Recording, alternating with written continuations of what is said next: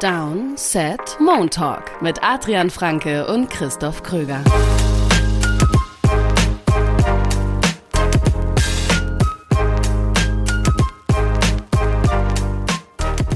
Wunderschönen Montagmorgen, beziehungsweise Montagmittag. 5. Dezember 2022. Woche 13 in der NFL ist fast rum. Ich habe letzte Woche gesagt, die Woche ist rum. Das stimmt ja aber gar nicht. Es gibt ja immer noch das Monday Night Game. In dem Fall äh, schlagen heute Nacht noch die Saints die Buccaneers. Möglicherweise. Aber ansonsten sind alle Spiele bisher rum. Und wir sprechen hier in Downset Montalk über das, was gestern so passiert ist. Und mit wir meine ich natürlich auch Adrian Franke. Einen wunderschönen guten Tag. Ich finde, guten Morgen ist absolut auch gerechtfertigt. Ähm, ja, es fühlt äh, sich halt bei uns so ein bisschen an wie morgen. Ne? Ja, also wir nehmen auf so um 11.30 Uhr. Meine Nacht, äh, also beziehungsweise meine, meine, mein Sonntagabend, wenn man so will, endet meistens so gegen drei, Viertel nach drei. Und dann stehe ich auf so um halb zehn wieder und versucht und schaue dann zumindest noch ein Spiel Real Life, wenn ich es schaffe, zwei, aber mhm. meistens schaffe ich nur eins, weil mit Notizen machen und so dauert es dann doch auch in der in der 40-Minuten-Version länger als 40 Minuten. Ja. Ähm, und ja, wenn wir dann hier um 11.30 Uhr aufnehmen, ist das das, also gefühlt ist mein Morgen-Müsli noch näher als was auch immer ich zu Mittag esse. Ich habe auch ganz unrund geschlafen und jetzt kein Scherz. Ich habe von dir geträumt, beziehungsweise Nein. von, doch, nein, nicht direkt von dir, sondern von ähm, deinem neuen Power Ranking, wo hm. du die Bengals auf eins gesetzt hast nach dem gestrigen Spiel. Da war ich dann so, ja, okay, das ist äh, kontrovers, aber kann man machen. Sprechen wir später drüber, über die Bengals. Wir wollen aber anfangen mit den San Francisco 49ers. Die haben nämlich die Miami Dolphins geschlagen mit 33 zu 17. Das ist die gute Nachricht. Wir werden auch über die Dolphins gleich noch sprechen und über Tua Tagovailoa und so weiter. Aber vorher müssen wir vor allem darüber sprechen, dass man in diesem Sieg den, ja, mittlerweile Starting Quarterback verloren hat. Jimmy Garoppolo hat sich den Fuß gebrochen und ist damit für den kompletten Rest der Saison raus. Ja, also unfassbar bitter einfach. Das ist natürlich auch der zweite Quarterback jetzt, den sie schon verlieren. Ähm, ja. Nach Trey Lance, jetzt wird Brock Purdy die Saison zu Ende spielen, der dann gestern ja auch den Großteil des Spiels schon gespielt hat.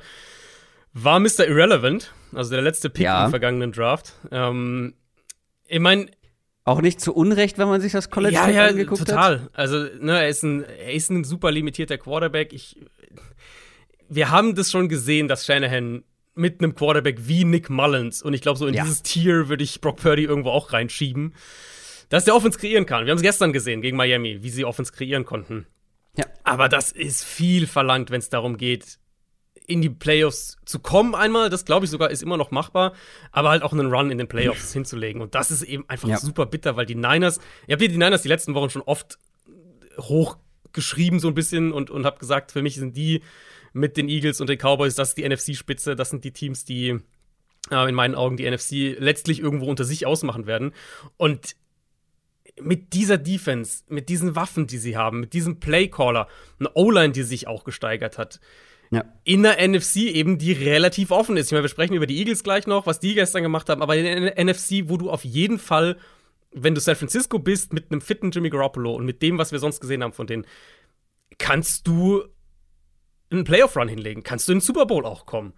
Ähm, und jetzt ist es halt echt so, okay, mal gucken, ob sie überhaupt in die Playoffs kommen und mal gucken, wie weit es dann realistisch für sie da äh, irgendwie gehen kann. Also ja, mein, es gibt, ich habe es gestern ge getweetet nach dem Spiel, es gibt, für, es gibt keine Offense, die mehr Quarterback-proof ist als das, was die Niners haben. Ähm, du wirst ja. mit keiner Offense wirst du, selbst wenn die Quarterback-Qualität merklich runtergeht, immer noch so gute Zahlen auflegen können und so gute Spiele machen können. Aber wie gesagt, das ist einfach viel verlangt. Wer mit dem Franke-Fahrstuhl nach oben fährt, fährt mit ihm auch wieder runter. Ne? Das ist wie bei der Bildzeitung. ähm, und so werden die 49ers jetzt offensichtlich wieder nach unten fahren. Na, aber ich, ich weiß, also, ja, natürlich darf man nicht davon ausgehen, dass Brock Purdy jetzt jedes Spiel so spielt, wie er gestern gespielt hat. Aber mhm. gestern war das echt ordentlich. Gestern ja. war er ja legit der bessere Quarterback oder der beste Quarterback auf dem Feld. Da muss man natürlich, also wenn wir so ein bisschen aufs Spiel schon rübergehen, ähm, muss man ja, finde ich, auch sagen, dass die Dolphins Defense einfach super enttäuschend war in dem Spiel. Absolut, ja. Ich meine, wir haben das ein paar Mal in, in den Previews ja auch thematisiert gehabt. Dolphins Defense ist nicht gut dieses Jahr. Wenigstens ja, den Run haben eigentlich. sie. Genau, eigentlich, die sollten eigentlich besser sein von dem Personal, was ja. sie haben.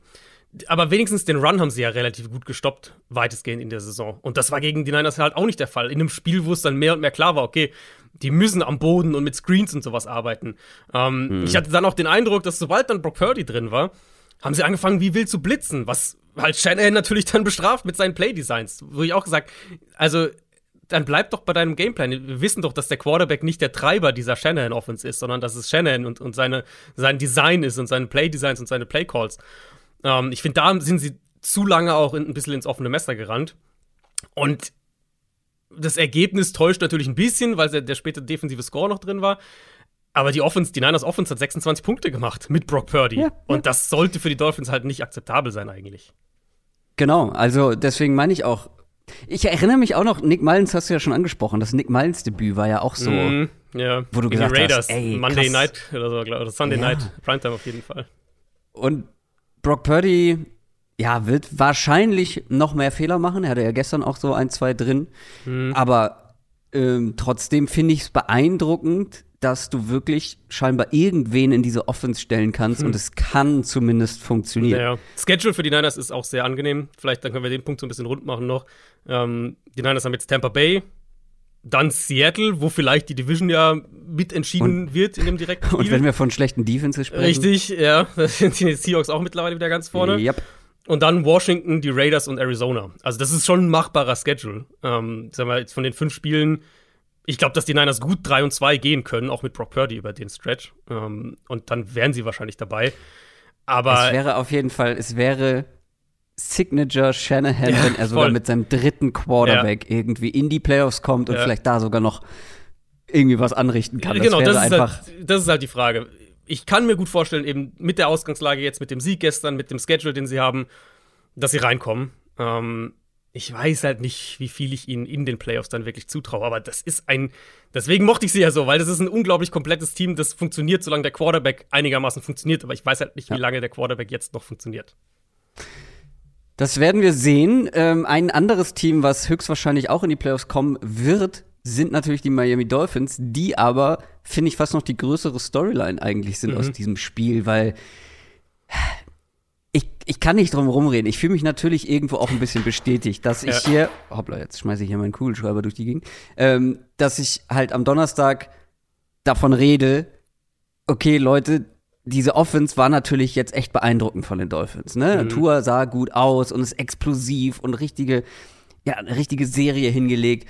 Äh, eins der formstärksten Teams. Aber guckt euch an, gegen wen sie gespielt haben. Gegen wirklich mit die schlechtesten Defenses der Liga. Und was ich da noch vergessen habe, das hat mir zum Glück jemand äh, dann geschrieben, das Spiel gegen die Bills, die eigentlich eine äh, zu dem Zeitpunkt bessere Defense gewesen waren, haben auf ihre beiden Safeties in dem Spiel verzichten müssen, was natürlich dann gerade gegen ähm, so eine Offense sehr, mhm. sehr undankbar ist. Wie auch immer, jetzt haben sie gegen eine richtig, richtig gute Defense gespielt. Und ja, das war natürlich dann der andere Gegensatz, weil es war nicht eine gute, sondern es war eine der 1, 2, 3 besten der Liga. Mhm. Und es sah direkt alles andere als gut aus. Also hat viel nicht funktioniert. Ja. Und ich glaube, man darf ja auch nicht auf den Boxscore schauen und sagen, naja, aber äh, guck dir Tango Valois Passing Yards an und so weiter, weil da waren zwei absurde Big Plays dabei. Äh, mhm. Äh, gleich das erste Play, ähm, dieser ja. endlos lange Touchdown, wo der Ball nicht mal halb so weit geflogen ist, wie er danach getragen halb wurde. so weit er ist. Äh, ich hab's nachgeschaut, weil du, weil du natürlich gleich, gleich mich sticheln wolltest mit den Yards after Catch äh, Statistiken. Ja, stimmt. stimmt. Das war ja. Trent Sherfield 65 Yards. Ich habe also ich habe äh, ich habe die Statistik nicht offiziell gesehen, aber ich habe mir halt angeguckt, wo er den Ball gefangen hat und das war äh, und ist danach 65 Yards halt zur Endzone gelaufen. Die Woche davor hatten die Dolphins als Team 86 Yards nach dem Catch gegen Houston. Hier hatten sie 65 beim ersten Play gegen die Niners. Yards after the catch galore, habe ich gesagt. Und es ist eingetroffen. Und dann natürlich noch dieser lange Touchdown auf Tyreek Hill. Ja, der halt auch komplett offen war. Also, das war ja auch wieder dieses Konzept. Ich glaube, ich glaube, es war Waddle, der links halt diese, diese tiefe Overroute läuft und, und Hill dann da auf, von der anderen Seite diese Post, wo er halt einfach dann, wo der Safety da vorne auf Waddle irgendwann geht und, und, und Hill ist ja halt einfach auch komplett offen. Also. Ja. ja. Eine Sache muss man fairerweise sagen, Waddle war angeschlagen, immer wieder on und off mhm. in dem Spiel. Das nimmt natürlich dann schon ja, ein wichtiges Element aus dieser Offense. Ja. Trotzdem war das zwischen diesen Big Plays einfach kein gutes Spiel von Tour. Er hat ja. viel Druck bekommen, ist, konnte damit gar nicht umgehen, war ungenau. Und ja, auch ein, ein Armstead natürlich in der Line hat sehr gefehlt, gerade gegen Nick Bosa, mhm. ähm, der ein richtig starkes Spiel gemacht hat, aber generell es ist halt schon noch was anderes, wenn du gegen so eine Defense spielst, als wenn du gegen, keine Ahnung, gegen die Lions oder sonst wen spielst. Aber ja. das war dann doch schon, ja, irgendwo ein gutes Stück enttäuschend, wobei ich auch sagen will, es war halt auch die 49ers Defense. Es werden wieder bessere Matchups kommen und dann wird diese Offense auch wieder ja. besser aussehen. Trotzdem ja. ist es natürlich irgendwo alarmierend, wenn wir jetzt in Richtung Playoffs schauen. Ja und nein, weil ich finde, das Ding ist halt, die Offense hat ja trotzdem funktioniert. Die haben offene Receiver kreiert, die, die Möglichkeiten waren da und Tour hat sie einfach nicht genommen. Das war für mich so ein bisschen das, wo ich.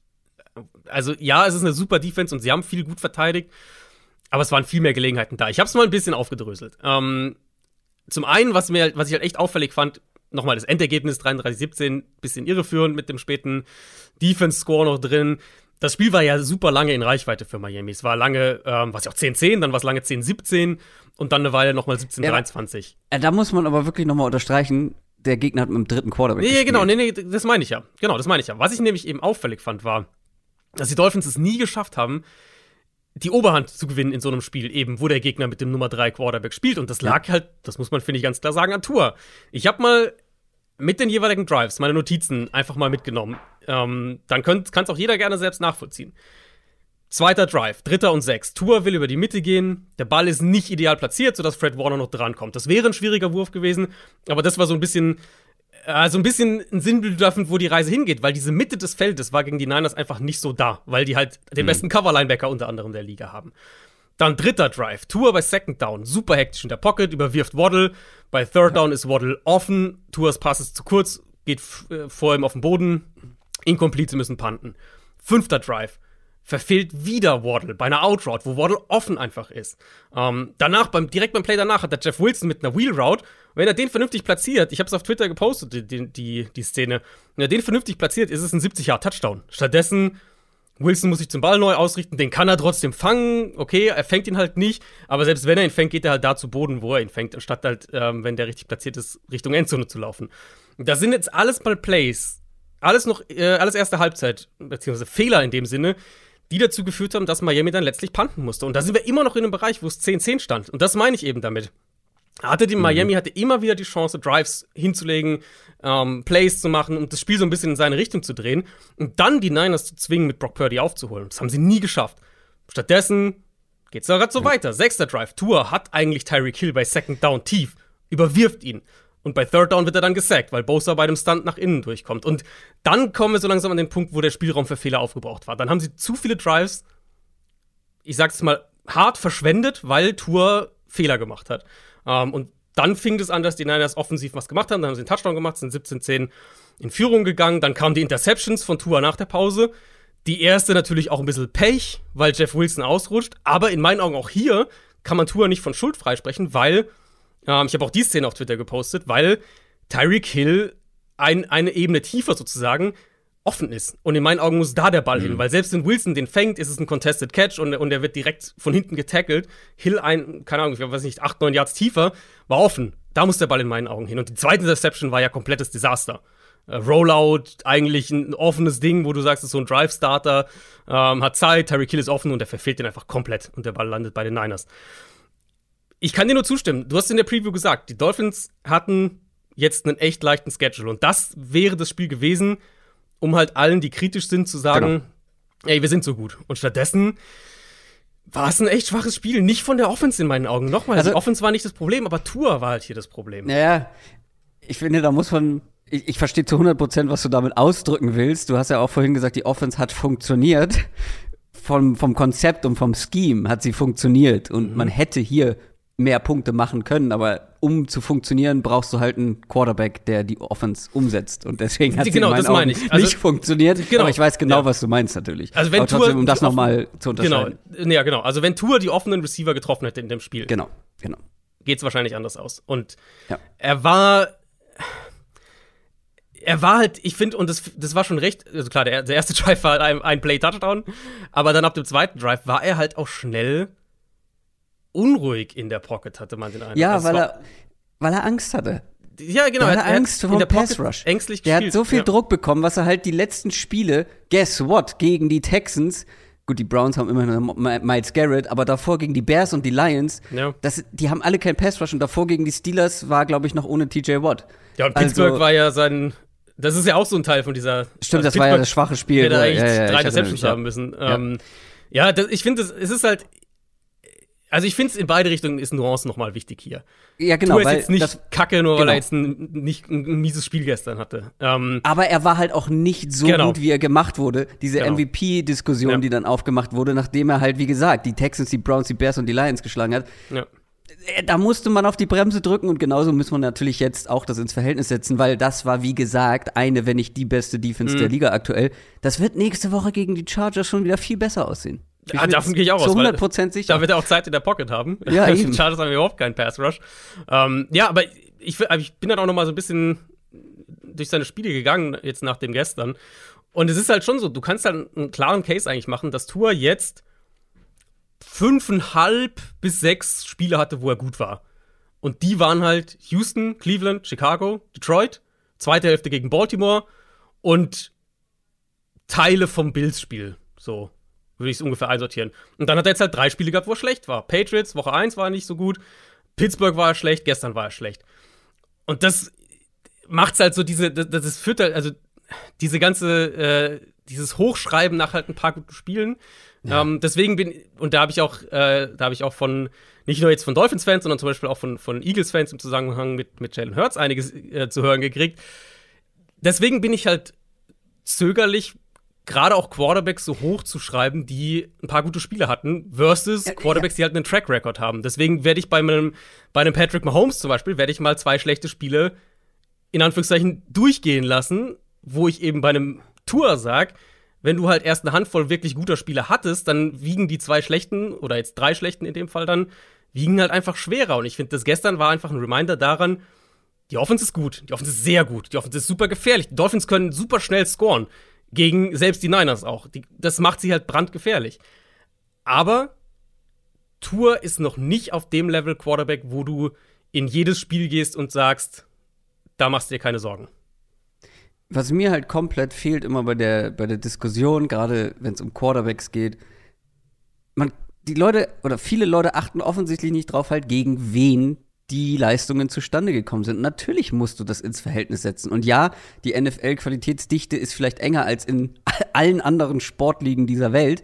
Okay, aber trotzdem ist es was anderes, wenn du als Quarterback gegen die Lions gut aussiehst im Vergleich zu der 49ers Defense. Und Scott Hansen zum Beispiel, äh, der Red Zone-Moderator, den ich sehr, sehr schätze, aber offensichtlich kein Downset-Talk-Hörer, weil der war so perplex und hat sich so gewundert, dass diese Offense, das Tour plötzlich nicht mehr so gut aussieht wie die letzten Wochen, ähm, hat mich dann schon ein bisschen überrascht, dass da halt häufig auch in der Analyse einfach so die Augen verschlossen werden, gegen wen eine Leistung zustande gekommen ist. Und Ausrutscher kann es immer mal geben. Und wie gesagt, es wird wieder besser aussehen, weil das war das andere Extrem.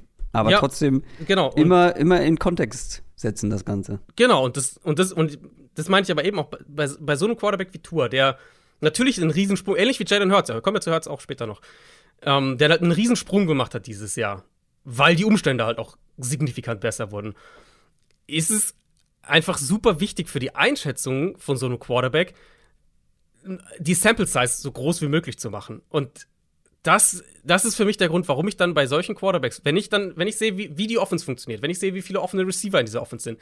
Und natürlich ist es auf der einen Seite so Tour mit seinem, mit seinem Quick, Quick Release, wie schnell er generell spielt, ermöglicht auch einige dieser Sachen. Deswegen ist er auch ein Treiber dieser Offense, aber er ist nicht der zentrale Treiber dieser Offense. Und das ist halt der Unterschied zu ja. Joe Burrow, zu äh, ja. Patrick Mahomes, wie auch zu Josh Allen.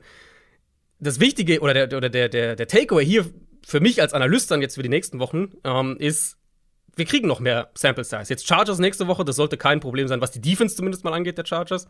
Ähm, aber die haben noch Buffalo, die haben noch die Patriots mhm. und die haben noch die Jets mhm. auf dem mhm. Schedule. Das sind drei schwere Spiele. Genau. Und Und die Packers davon, durch die Luft können auch, also. Pa ja, gut, Packers, ja. ich weiß nicht, Packers wahrscheinlich eher noch, äh, also ja, Chargers aber ist jetzt, das gleiche Matchup, hab, aber ja. Ich habe nur dran gedacht, weil gegen den Pass sind sie immerhin noch mm. besser als gegen den das Run. Stimmt, ja. Tour passt den Ball, deswegen dachte ich, naja, da könnte man ja, irgendein Argument finden, aber ja, nee, die, die Aber genau, also um den Punkt abzuschließen, ähm, ich bin auch voll bei dir, was du, glaube ich, ganz am Anfang gesagt hattest, die Dolphins werden auch Playoffs spielen. Die werden in die Playoffs ja. kommen. Die sind ein ja. gefährliches Team, nochmal. Aber jetzt diese Spiele werden für mich aus einer reinen Analystenperspektive super interessant, weil einfach die, die Datenpunkte, die Sample Size er erhöht wird für Tour. Und wir haben ihn halt, gegen die Jets haben wir ihn ja noch gar nicht gesehen, weil der war verletzt. Ähm, Stimmt. Gegen die Patriots war er nicht gut. Und die Bills sind wahrscheinlich defensiv und auf einem besseren Weg, als, als äh, sie das in dem Spiel damals waren. Und das werden halt einfach wichtige Punkte, um diese Analyse runterzumachen. Auch dann, wenn wir auf die Playoffs dann gucken. Und die Patriots waren zu Beginn einfach noch keine gute Defense. Die haben ja, aber da hat er ja auch nicht wahnsinnig gut gespielt. Also, das war ja Woche 1, das war ja noch so ein, eines der schwächeren Spiele wahrscheinlich von, von Tour. Also, das, was ich halt grundsätzlich mitnehmen würde aus Dolphins Sicht ist, ja, da, ihr seid gut, aber für die Playoffs, da treffen halt, da trifft man halt auf solche Kaliber und da muss man sich dann halt noch steigern. Da muss sich ein Tour noch steigern, um dann in den Playoffs auch gewinnen zu können, weil ähm, da kommt halt dann gerne mal eine richtig starke Defense um die Ecke. Aber wir, lass uns weitermachen mit mhm. dem von dir eben schon angesprochenen Joe Burrow. Und da finde ich, ähm, der ist mir auch direkt als erstes eingefallen, wer ein Treiber sein kann. Ein Quarterback, der ein Treiber ist. Und äh, da waren gleich zwei in diesem Spiel vorhanden. Die mhm. Bengals gegen die Chiefs. Und die Bengals haben gewonnen mit 27 zu 24. Es war ein umkämpftes, spannendes, richtig gutes Spiel. Und für mich deswegen habe ich vielleicht auch davon geträumt. Die Bengals sind für mich der Gewinner des Spieltags. Also ich war so ähm, positiv beeindruckt von diesem Auftritt. Wir haben ja die letzten Wochen positive Tendenzen gesehen, wie die Offense funktionieren kann, wie die Offense Antworten gefunden hat, auch ohne Jammer Chase, ohne Joe Mixon mhm. und so mhm. weiter. Jetzt war Jammer Chase wieder mit dabei. Das macht diese Offense noch mal deutlich besser. Das ist einfach mhm. wirklich ein X-Faktor. Und wenn du dann wirklich Higgins, Chase und Boyd zur Verfügung hast, ist ähnlich Und Samaje Piran. Ja, Samaje Piran hat auch sehr gut gespielt, aber ich glaube, dass Joe Mixon das auch nicht schlecht gemacht hätte. Ähm, aber wie komplett diese Mannschaft dann doch ja. sein kann, ja.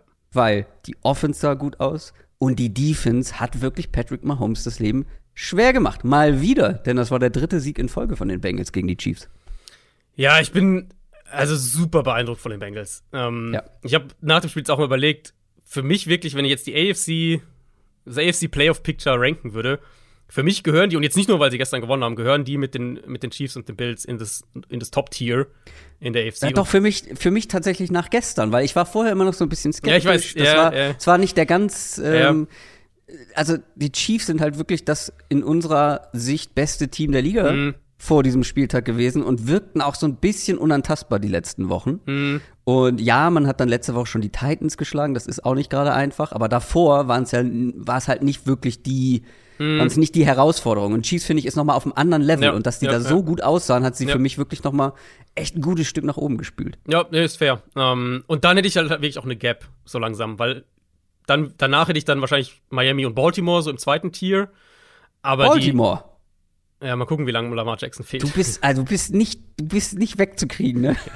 Von deinen Ravens. noch nicht, noch nicht. Wenn, er jetzt, wenn, ah. jetzt, wenn jetzt Jackson drei Wochen ausfällt, dann bin ich wahrscheinlich raus. Du bist wie Leonardo DiCaprio äh, im Meer, wie er sich noch so festhält.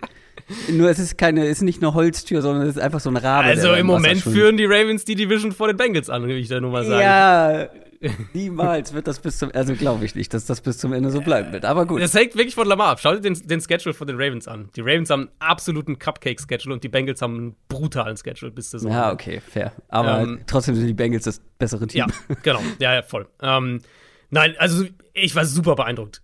Fing ja auch wieder direkt der erste Drive. Wie gut Burrow das Quick Game nutzt, wie er den Ball verteilt. Der kommt zum zweiten, zum dritten Read. Dann laufen sie den Ball aus der Shotgun richtig gut. Das habe ich nicht erwartet in dem Spiel hier, in dem Matchup.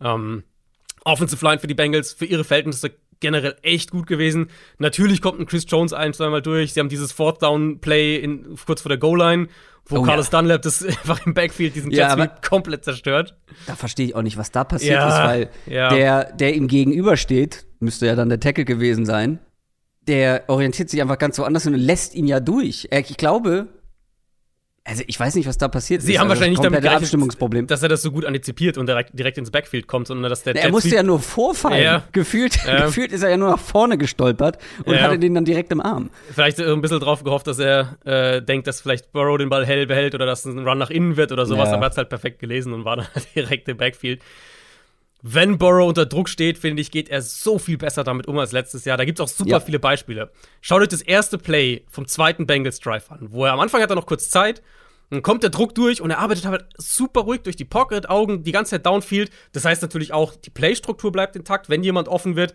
kann er den Ball dahin bringen. Niemand ist offen, dann scrambled er halt für acht Yards. Und sie bekommen wirklich Plays von überall. Ich hatte das ja vor dem Spiel auch schon gesagt, dass ich ähm, sehr beeindruckt davon bin, wie die Offense sich entwickelt hat, wie viele Antworten sie haben, dass der Floor von dieser Offense viel höher ist als letztes Jahr.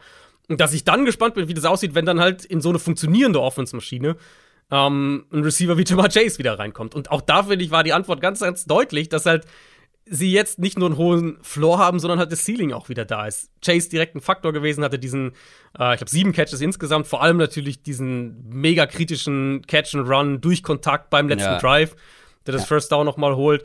Ähm, dann haben sie Higgins, der halt einfach auch, also Contested Catch Monster nach wie vor ist. Der Touchdown, wo er sich da durch die, durch Kontakt in die Endzone kämpft. Ähm, der Contested Catch wurde das, das Spiel ja beendet im Endeffekt.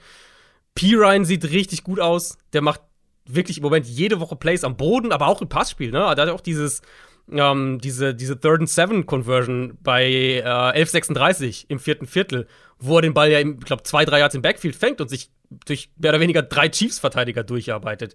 Hm. Der Floor für diese Offense ist signifikant höher als letztes Jahr. Und durch die individuelle Qualität, ne, die, die, sie ja, die haben sie ja nach wie vor auf Quarterback und, und bei den Playmakern, ähm, ist jetzt ein Ceiling auf diesen Floor draufgepackt, der halt ihnen viel mehr Stabilität, aber auch viel mehr Möglichkeiten gibt, wo sie halt letztes Jahr ja total, teilweise total up and down waren, weil sie halt nur Ceiling hoch, aber Floor niedrig waren. Und jetzt sind sie halt Floor hoch und Ceiling hoch. Dann dazu kommt natürlich ja. auch noch Offensive Line ist besser als letztes Jahr, ist jetzt nach keine dominante O-Line, auch wenn sie gestern sehr gut war.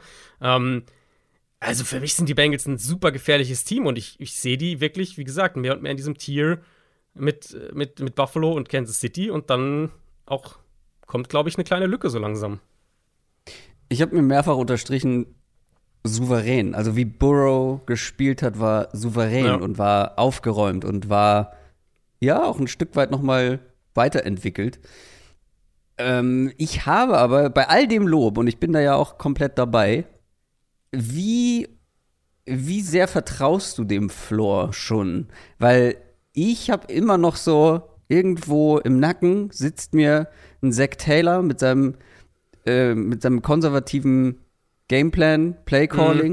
Mhm. Ja, und der Floor wird dann so, komplett, ja. wird dann komplett wieder eingerissen, weil dann plötzlich irgendwie ja, keine Ahnung, weil, also ich meine, du sagst, im Vergleich zu letztem Jahr ist der Floor deutlich höher. Er ist mhm. ja auch schon deutlich höher im Vergleich zu den ersten, ja.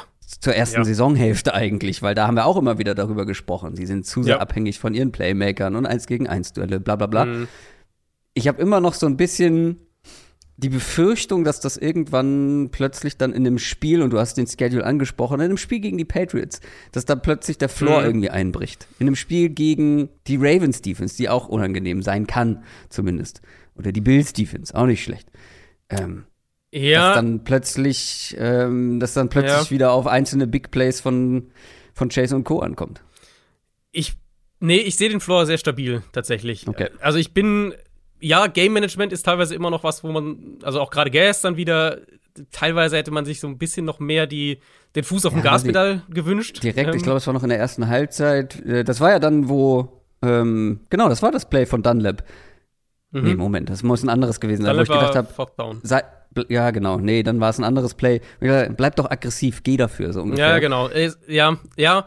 Ähm, gleichzeitig würde ich, also das wissen wir natürlich auch nicht genau, wer, wer, ob jetzt Zach Taylor da die treibende Kraft ist oder welcher Offense-Coach, aber ich finde die. Er sollte schon der entscheidende. Nein, nein, nein, ich meine nicht für die Fourth Down, ich meine ähm, nicht fürs Game Management, ich meine für die, für die Wandlung der Offense letztlich. Ah ja, okay. Mhm. Und darum finde ich, muss man dem, ich sage jetzt einfach mal dem Coaching-Staff auch viel mhm. Credit geben, ja. weil wir haben ja, also gestern, was wir gestern teilweise gesehen haben, war, dass die Bengals die Chiefs bei ihrem eigenen Spiel geschlagen haben, nämlich eine Vielzahl an Antworten im Quick Game, mhm. was ja eigentlich mhm. eine absolute Kansas City Chiefs Spezialität ist. Ähm, und dann halt diese, diese Vielzahl an Antworten im Quick Game kombiniert mit Playmakern, die dann entweder aus einem kurzen Pass ein Big Play machen können oder eben die, wenn sie eins gegen eins Situation haben, äh, die dann Big Plays auch machen können, die diese Matchups auch gewinnen. Ich sehe den Floor so, wie die Offense jetzt seit ein paar Wochen ja strukturell auch schon funktioniert, wie sie sich im Run-Game auch mehr stabilisiert haben und vor allem halt wie Borrow spielt, sehe ich den Floor für die Bengals richtig, richtig hoch. Ich würde, ich würde argumentieren, der Floor für die Bengals ist aktuell höher als der Floor für die Bills. Weil die Bills für mich mehr Schwankungen drin haben und die Bengals für mich stabiler spielen. Hm. Ja, wie gesagt, es war ein sehr überzeugender Auftritt. Lass uns noch äh, ein, zwei Sätze zu den Chiefs sagen, mhm. ähm, weil da scheint sich so ein Angstgegner ja. zu entwickeln jetzt ja. mit den Bengals. Ich finde aber, das Spiel hat insgesamt zwei Sachen gezeigt. Also die Bengals, haben wir jetzt ausgiebig drüber gesprochen, darf man nicht unterschätzen, sind ein Must-Playoff-Team und dann in den Playoffs scheinen die wirklich auch gegen die, ja, gegen die richtig guten Teams eine Chance zu haben, so wie gestern. Und die Chiefs wirken halt nicht ganz so weit weg, wie es die letzten Wochen aussah, ne? Also nicht ganz so unschlagbar. Aber mhm. müssen wir uns da jetzt Gedanken machen oder ist das halt einfach die Qualitätsdichte der NFL, dass auch die Chiefs dann halt gegen einen guten Gegner jederzeit verlieren können? Das war für mich wirklich ein Schwergewichtskampf einfach. Ich habe es jetzt ein paar Mal gesagt, mhm. für mich, die gehören in ein Tier. Die Chiefs haben den Ball ja auch bewegt. Die hatten tatsächlich, beide Teams hatten gleich viele Yards pro Play. 6,5, was auch unfassbar gut ist. Ähm, deswegen gab es, das, das war auch ein super schnelles Spiel. Ich glaube, die Chiefs hatten sieben Drives insgesamt, wenn man den einen End-of-Half-Drive äh, ausklammert. Weil halt beide kaum gepantet haben, weil beide den Ball offensiv bewegt haben. Und Kansas City hatte ja am Ende auch mehrere Chancen, das zu gewinnen. Dann fumbled Travis Kelsey, wo sie, da haben sie noch geführt ich glaube, war kurz vor der 50-Yard-Line, fummelt den Ball. Wenn die Chiefs da einen Scoring-Drive hinlegen, dann ist es vielleicht vorbei, dann gewinnt Kansas City das vielleicht. Und dann im Gegenzug macht, machen die Bengals den dann letztlich äh, Game-Winning-Touchdown. Und dann hatten die Chiefs ja nochmal die Chance und haben dann bei Vierter und Sieben aus 55 Yards das Field Goal versucht, wo sie das Spiel, wenn sie trifft, dreieinhalb Minuten vor Ende zwar ausgleichen, aber dreieinhalb Minuten ist natürlich auch einiges an Zeit. 55 Yards Outdoors ist echt weit ich frage mich, Mahomes in, dem, in der Szene war ja so ein bisschen angeschlagen, so ein bisschen da zur Seite gehumpelt. Mhm. Ich frage mich, ob das vielleicht diese Entscheidung ein bisschen auch erklärt. Mhm. Weil eigentlich würde ich sagen, in so einem Spiel, wo eigentlich, wo beide Offenses den Ball sehr, sehr gut bewegen und selbst wenn der trifft, ist es nur der Ausgleich und die Bengals kriegen den Ball mit drei, über drei Minuten auf der Uhr, wäre das für mich eher was gewesen, wo du dafür gehst. Ähm, mhm. Selbst wenn es Vierter und Sieben ist. Deswegen, vielleicht war das da die, äh, war das da so ein bisschen der, der Knackpunkt, dass Mahomes angeschlagen war. Aber auch die Chiefs sind den Ball in meinen Augen besser gelaufen, als ich das erwartet hatte gegen diese Bengals Front. Pacheco sah wieder gut aus. Der Touchdown-Run. Ich will gar nicht so sehr auf ihm rumhacken, aber den macht Edward Hilaire halt nicht mit dieser Physis, die Pacheco hat. Und Mahomes dann, ja, also immer noch ein paar, paar absurde Plays drin gehabt. Der Shot auf, auf Valdez Scantling vom Backfoot, der, ihre, der Pass auf Kelsey auch, wo, er, wo Kelsey dann fummelt. Das war mm, ja auch so ein mhm. Sidearm-Ding in den Mini-Fenster rein. Ja, ähm, ich finde, es war ein Schwergewichtskampf. Ich finde aber auch, dass das bessere Team gestern gewonnen hat. Weil. Finde ich auch. Ich, ja. Man muss ja, finde ich, das auch, das haben wir jetzt noch nicht gesagt. Ähm, ja, am Ende die Chiefs haben es dann so ein bisschen auch, auch liegen lassen, aber die Bengals hatten ja davor mehr als genug Chancen, eigentlich das, das eher noch in ihre Richtung zu kippen. Tyler Boyd ja. lässt einen klaren Touchdown fallen, wo sie Stimmt. dann nur ein Field Goal ja. kicken. Ähm, beim nächsten Drive bekommen sie bei Third Down in der Red Zone eine Strafe, kicken dann deswegen nur ein Field Goal letztlich. Die Bengals waren, waren ich glaube, drei von sieben in der Red Zone. Also die hatten eigentlich die Chancen, das schon mehr in ihre Richtung zu kippen, bevor die Chiefs dann letztlich ihre kritischen Fehler drin hatten. Ja, ich finde es Schwergewichtskampf, Schwergewichtskampf auf, auf Augenhöhe. Das bessere Team gestern hat gewonnen. Das sind zwei Teams, wo ich mich ehrlicherweise und ich bin da sehr neutral, aber wo ich mich ehrlicherweise sehr drüber freuen würde, wenn wir das in den Playoffs nochmal sehen, weil so langsam ist es ja wirklich ein Spiel, was eine, was eine richtige Storyline hat. Absolut. Kleine Rivalität, die sich da anbahnt mit zwei jungen Quarterbacks. Kommen wir zum Abschluss noch zu den Eagles und den Titans. Die Titans haben allerdings gestern nur eine beschränkte Rolle gespielt. Denn die Eagles haben 35 zu 10 gewonnen und hm. zwar mal so ein richtiges Ausrufezeichen gesetzt, weil wir haben uns ja die ganze Zeit gefragt, beziehungsweise du warst ja ähm, die letzten Wochen nach wie vor sehr skeptisch, was mhm. ist, wenn die Eagles nicht laufen können. haben sie die Antworten, haben sie die, finden sie die Wege. Ich sag mal so, gestern auf jeden Fall schon. ja, genau darüber haben wir ja gesprochen. Das war das, was ich sehen wollte. Eine Antwort, wenn sie nicht am Boden dominieren, wenn sie andere Wege ähm, finden müssen. Und das, das war gestern schon eindrucksvoll. Sie haben in der ersten Hälfte haben sie ja 21 Punkte schon gemacht. Die Titans hatten davor über acht Spiele in keinem Spiel 21 Punkte zugelassen. 300 Yards auch schon in der ersten Hälfte für Philadelphia. Und es war ja das, was wir am Boden erwartet hatten, eben, dass die Eagles da nicht viel machen konnten. Selbst mit dem Quarterback-Run-Game nicht. Sie hatten mhm. Klar den, den einen Touchdown-Run von Hurts aus, aus drei Yards, wo er ähm, per Design ja auch direkt nach außen läuft. Aber eigentlich zu keinem Zeitpunkt irgendwie konstant am Boden was gemacht. Und dann war es ja. zusätzlich ein Spiel, in dem sich die Eagles unfassbar viel selbst im Weg gestanden haben. Super viele Strafen gehabt. Direkt früh im Spiel. Erster Drive waren mehrere Fallstarts. Die hatten sechs Strafen im ersten Viertel allein. So viel hatte Philly bisher in der Saison noch in keinem einzelnen Viertel. Ähm, Mitte des zweiten Viertels waren sie bei neun Strafen. Am Ende waren es dann zwölf, nur noch, also kamen dann nur noch drei dazu. Aber eigentlich, die haben sich regelmäßig ein Loch gegraben. Und es hat halt keine Rolle gespielt. Weil selbst, also selbst mhm. die Fehler, die sie noch darüber hinaus hatten, Hurts am Anfang auch ein, zwei Mal ähm, ungenau gewesen. Dann hatten sie AJ Brown einmal tief mit, mit, dem Touchdown, aber der zweite Fuß beim Catch kommt an der Sideline auf.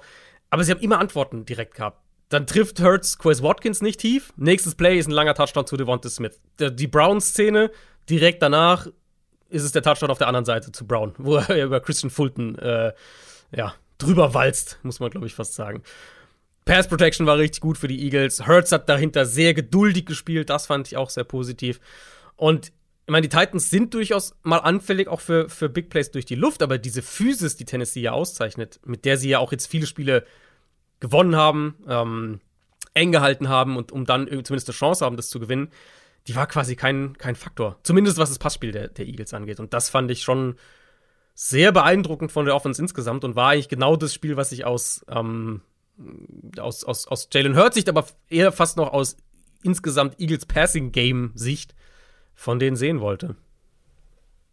Ja, ich war da ja zugegebenermaßen auch immer etwas positiver und habe die Eagles mhm. ja schon äh, gerne mal mit diesem, ich habe schon wieder vergessen, wie man es nennt, aber diesem Jahrmarkt-Ding äh, verglichen, wo man ne, Whack-a-Mole, genau, wo aus den Löchern was rauskommt und dann immer wieder aus einem neuen Loch. Und so ist es halt hier auch. Und dann funktioniert das Run-Game nicht und dann hast du halt eben diese zwei Receiver auch. Aber es war ja, auch hier muss man natürlich den Kontext ein bisschen mit, in, äh, mit dazu nehmen, weil es waren halt die Titans, die halt vor allem eines können, defensiv den Run stoppen, aber mhm. durch die Luft, gerade mit den Cornerbacks außer genau, Christian ja. Fulton und der hatte ja auch nicht sein bestes Spiel, ja. wie du gerade schon angedeutet hast, ja, da sind sie dann irgendwo anfällig und das ist ja auch das, was wir in der Preview besprochen haben. Ähm, mhm. Wenn du dann halt einen AJ Brown und Devontae Smith hast, was wirklich zwei gefährliche Receiver natürlich auch sind, dass dann die Titans da eine Schwachstelle haben, die aber, und das wollten wir sehen, die Eagles mhm. dann halt auch äh, sehr gut ausnutzen ja. konnten. Ja, vor, das, vor allem, das auf jeden Fall schon, ja. Vor allem halt in,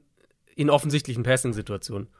Eben weil sie den Ball nicht laufen konnten, dann kommen sie in langes äh, Second Down, dann haben sie diese ganzen Strafen, wo du ja dann eh schon irgendwie, keine Ahnung, wenn der Drive halt schon bei erster und 15 anfängt oder du bei, bei Second Down eine Strafe kriegst und auf einmal bist du statt irgendwie äh, zweiter und sechs bist du in zweiter und elf und so und, und davon hatten sie ja einfach super viel. Ähm, und die andere Seite der Medaille war, dass die Eagles halt auf der, auf der anderen Seite auch ganz klar das Matchup an der Line of Scrimmage gewonnen haben. Also Titans ja, haben ja auch im Run-Game nicht viel gemacht, wo wir das, vorher gesagt haben, können die da vielleicht den Ball dann laufen gegen eine ja. sehr wackelige Run-Defense. Und das ist eigentlich die enttäuschendste mhm. Storyline mm. von diesem Spiel, weil auch, also das hätte ich zu 100% erwartet eigentlich, dass die Titans zumindest am Boden den Ball bewegen können, ja. weil da die Eagles selbst mit den Verstärkungen die sie sich geholt haben, immer noch ja nicht ganz sattelfest waren, aber Derrick Henry hatte 2,7 Yards pro Run ähm, 30 Yards insgesamt. Klar, da hat natürlich das Ergebnis dann auch eine Rolle gespielt, dann konntest du nicht mehr ganz so viel laufen. Aber hätten sie explosiver, effizienter laufen können, ähm, dann wären sie hier auch nicht ganz so schnell weggesteckt worden, glaube ich.